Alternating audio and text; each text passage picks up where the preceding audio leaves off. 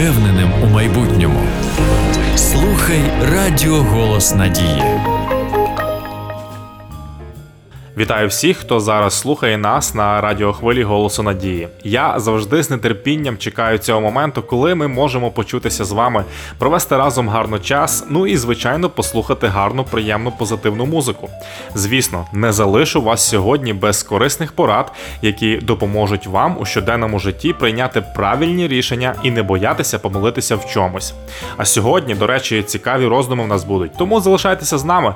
Це програма Струни серця, і як завжди, з вами в студії студії Олесь Деркач. Слухаємо тільки якісну музику на нашій радіохвилі. Поїхали!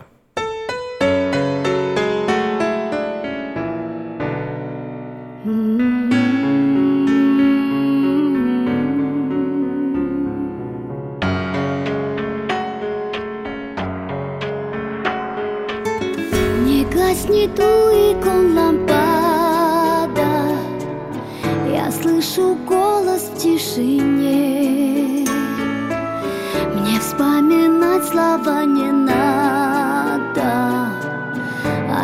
всегда живут во мне. Глаза напротив так печальны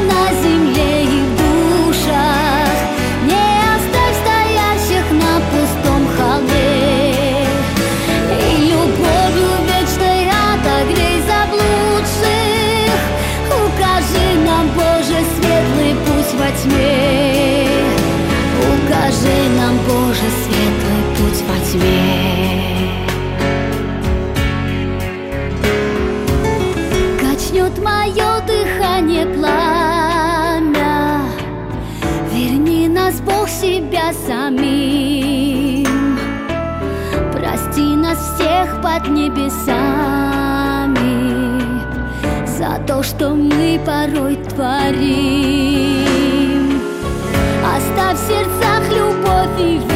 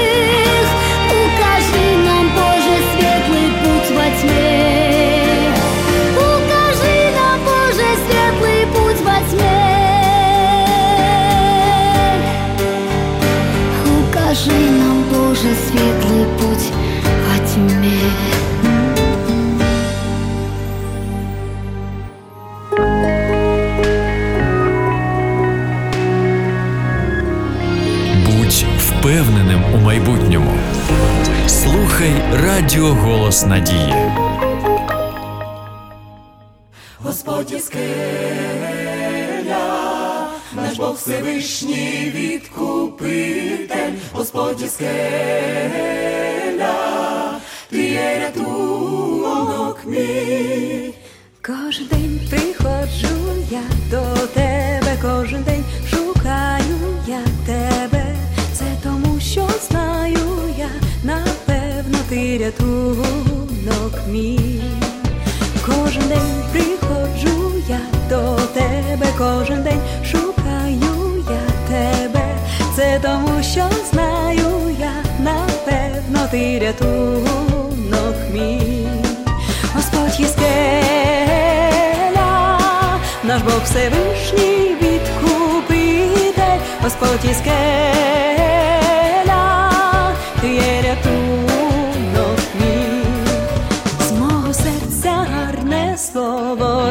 лється цілий день, співаю я пісні, це тому, що знаю я, напевно, ти рятунок мій.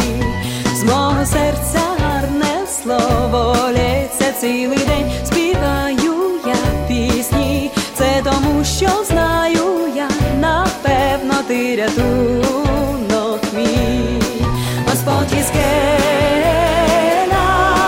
наш Бог Всевишній Господь ти є рятунок мій, Господь і скеля, наш Бог Всевишній відкупитель, Господь і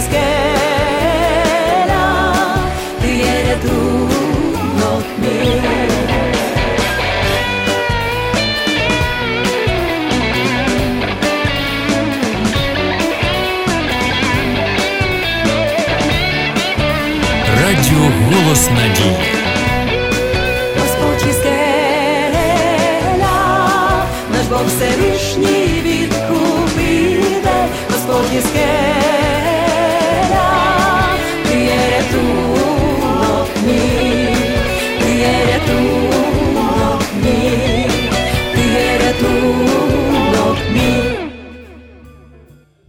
Нагадую вам про те, що ви можете слухати нас 24 години на добу за такими координатами: radio.hope.ua. Там ви знайдете для себе багато корисної та цікавої інформації. Якщо у вас виникли якісь певні запитання, ви також можете зв'язатися з нами, зателефонувавши на гарячу лінію за номером 0800 30 20 20. Слухаємо найкраще на радіохвилі Голос Надії.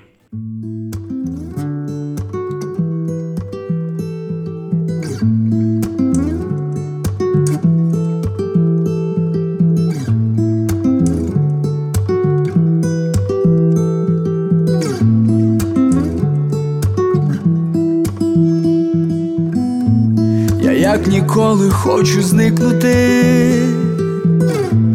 і полетіти в нікуди туди, де годинники не тікають, де немає марноти. Не потрібно кудись встигати знов, стрибати вище голови терпіти біль і проливати кров, де немає війни, Боже, почуй голос мій, не відвернись від нас, Боже, даруй нам мир, дай Україні ще один шанс.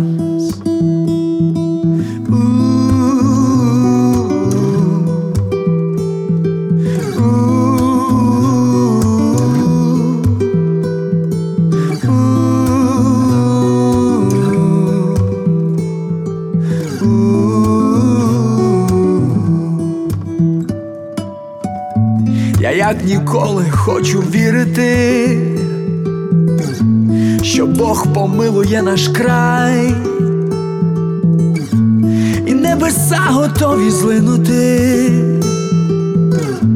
і там, де гетто буде рай, Боже, почуй голос мій, не відвернись від нас.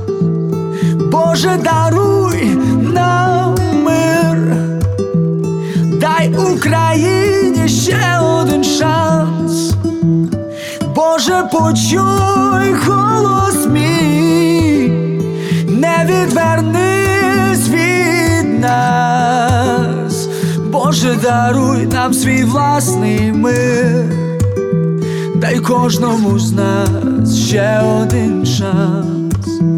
Дай кожному з нас ще один шанс, кожному з нас ще один шанс.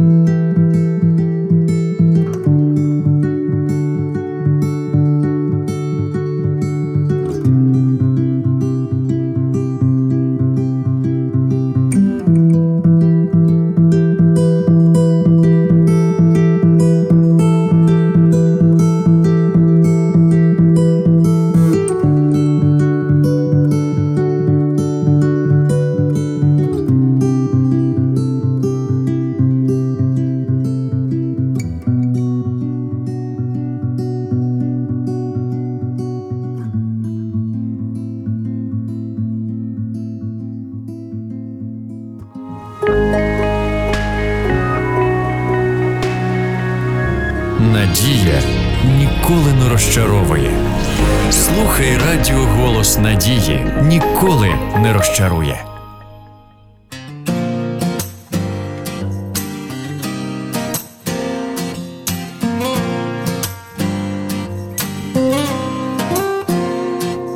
У житті розчарувався, був тягар в моїй душі, і вагався, хто я є на цій землі. Та настала мить прозріння, ніжно посказав мені, що за мене кров пролита на хресті. Я не той, я не той, що був раніше, я не той, я не той, що був завжди, я не той, ти змінив мене на краще, я не той, назавжди, назавжди, назавжди, назавжди назавжди. Ти в житті розчарувався, і тягар твоїй душі, твої мрії, твоє щастя лиш у сні. Та повір мені, мій друже, те, що я скажу тобі, за тебе кров пролита на хресті. Я не той, я не той, що був раніше, я не той, Я не той, що був завжди.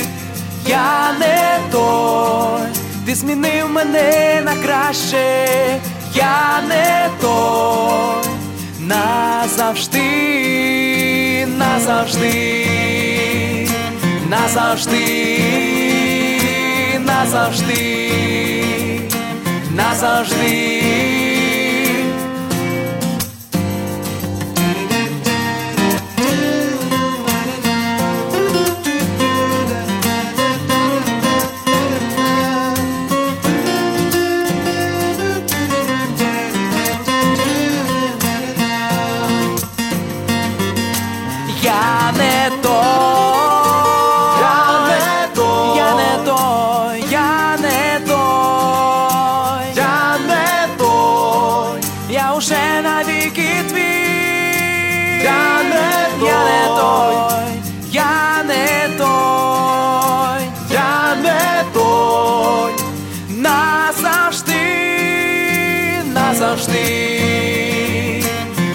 Назавжди, назавжди, назавжди.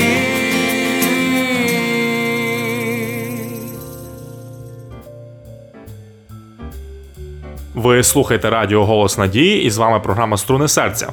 Хочу звернутися до вас із запитанням: чи є у вас справжні друзі?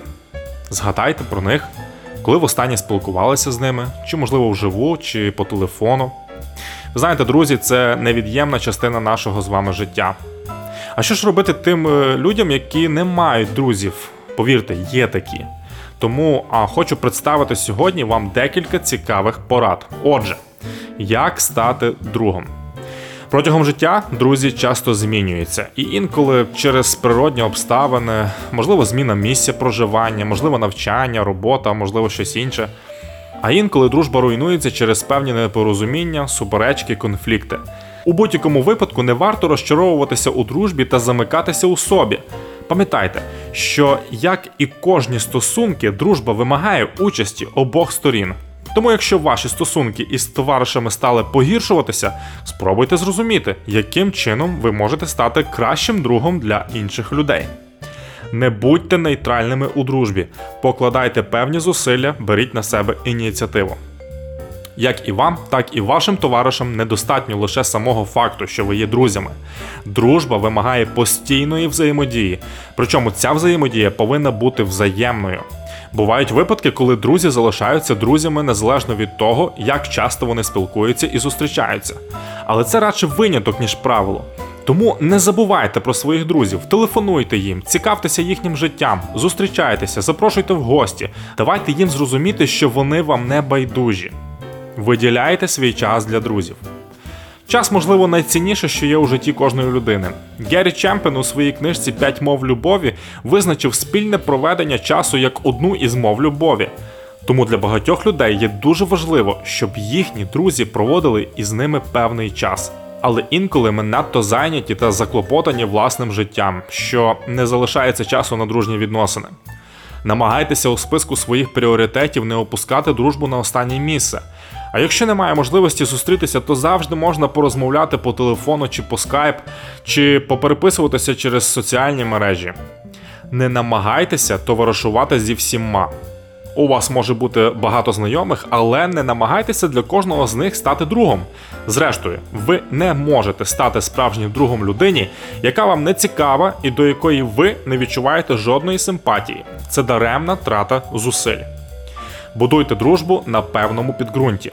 Цей пункт плавно випливає із попереднього. Важко знайти спільну мову, а згодом стати другом людині, із якою у вас немає нічого спільного.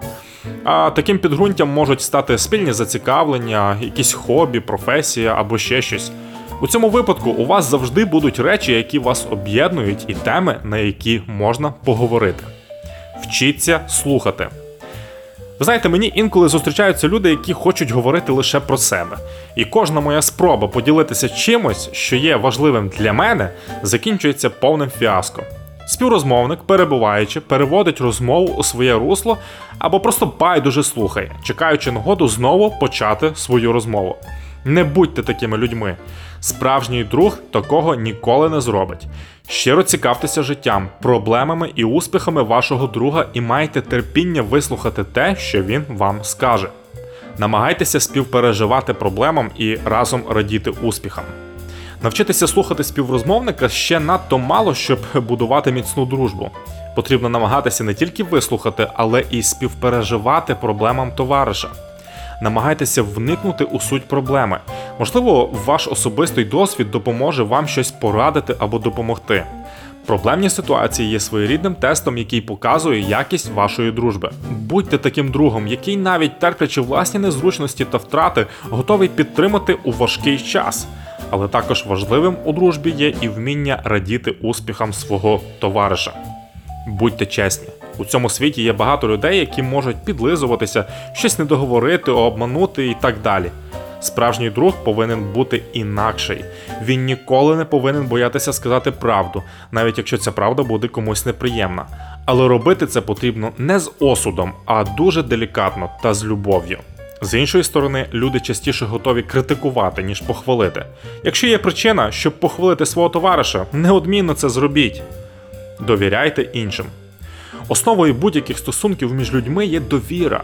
Людям надзвичайно неприємно, коли їх у чомусь підозрюють чи звинувачують. Тому намагайтеся із довірою ставитися до інших, і люди будуть так само ставитися до вас. Отож, перш ніж шукати друзів, потрібно бути готовим стати другом для когось. Справжній друг повинен таким залишитися у будь-яку мить життя. Будьте разом із друзями, навіть коли вам важко, коли дружба від вас вимагає піти на певні жертви. Це не є легко, але саме це і є ознакою справжньої і щирої дружби. Ну що ж, друзі, хай ці поради допоможуть нам, можливо, перейти на якийсь новий етап дружніх відносин з нашими товаришами, а можливо, відновити те, що втратилось. Ніколи не втрачайте дружбу. І взагалі, візьміть до рук свій телефон і напишіть меседж або зателефонуйте своєму другу. Я впевнений, він, а можливо і вона, будуть приємно здивовані почути ваш голос. Ну а ми слухаємо позитивну музику на нашій радіохвилі.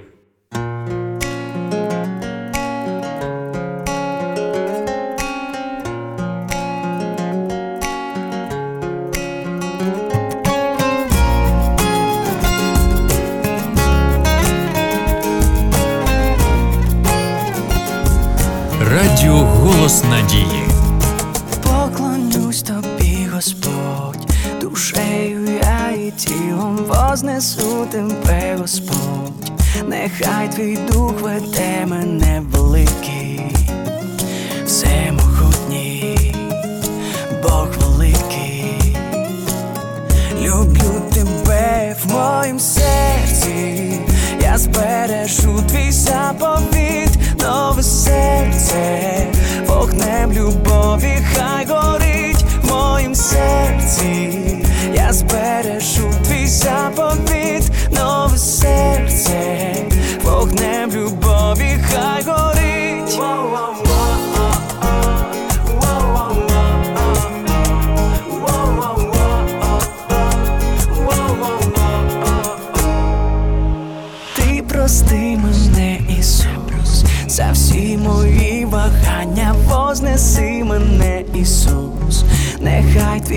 Твій дух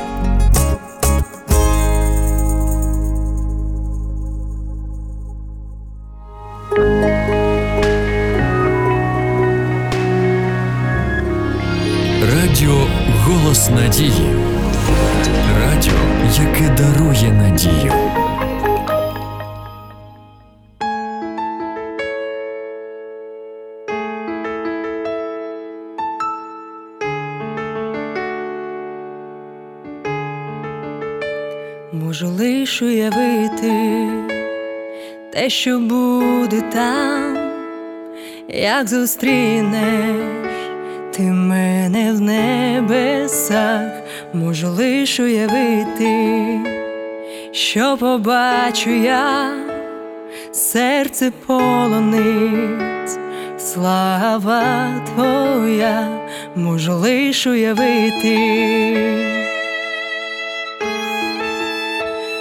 Можу лиш уявити.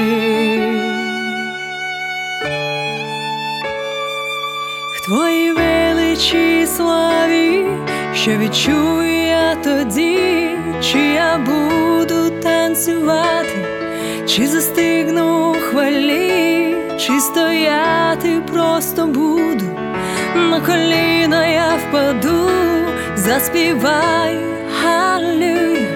Чи взагалі слова знайду, можу лиш уявити, можу лиш уявити,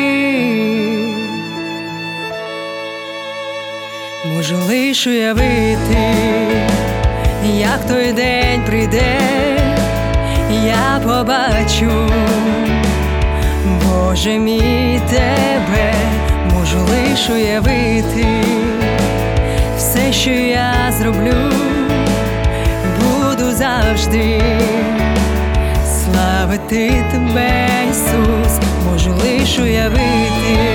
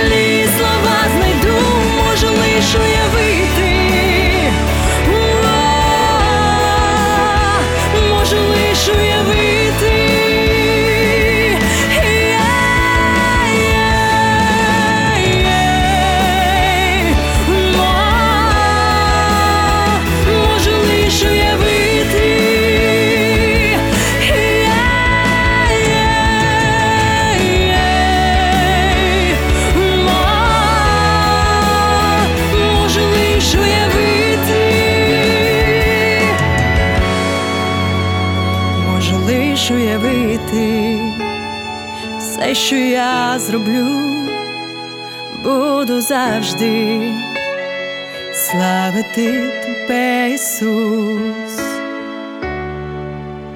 О, можу лиш уявити. Як не крути, а час невпинно біжить вперед. І наша програма також підходить до свого завершення.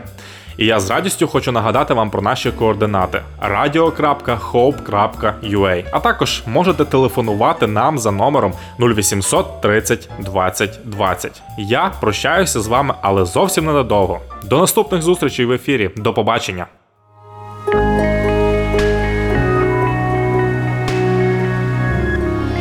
Будь впевненим у майбутньому. Слухай Радіо Голос Надії.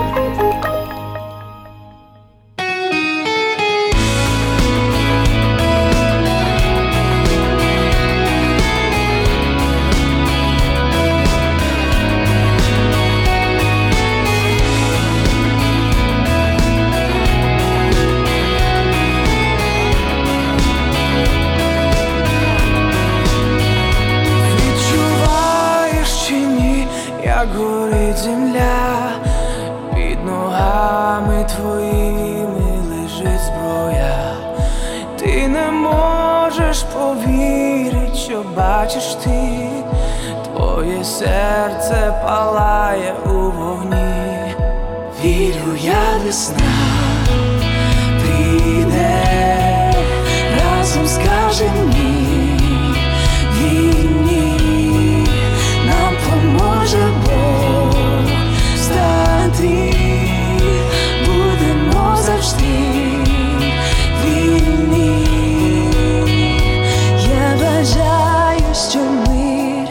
прийшов серцях Кожна людина мріє жити, де весна. І нехай ми відчуваємо, як сонце гріє. Це те, про що кожен мріє.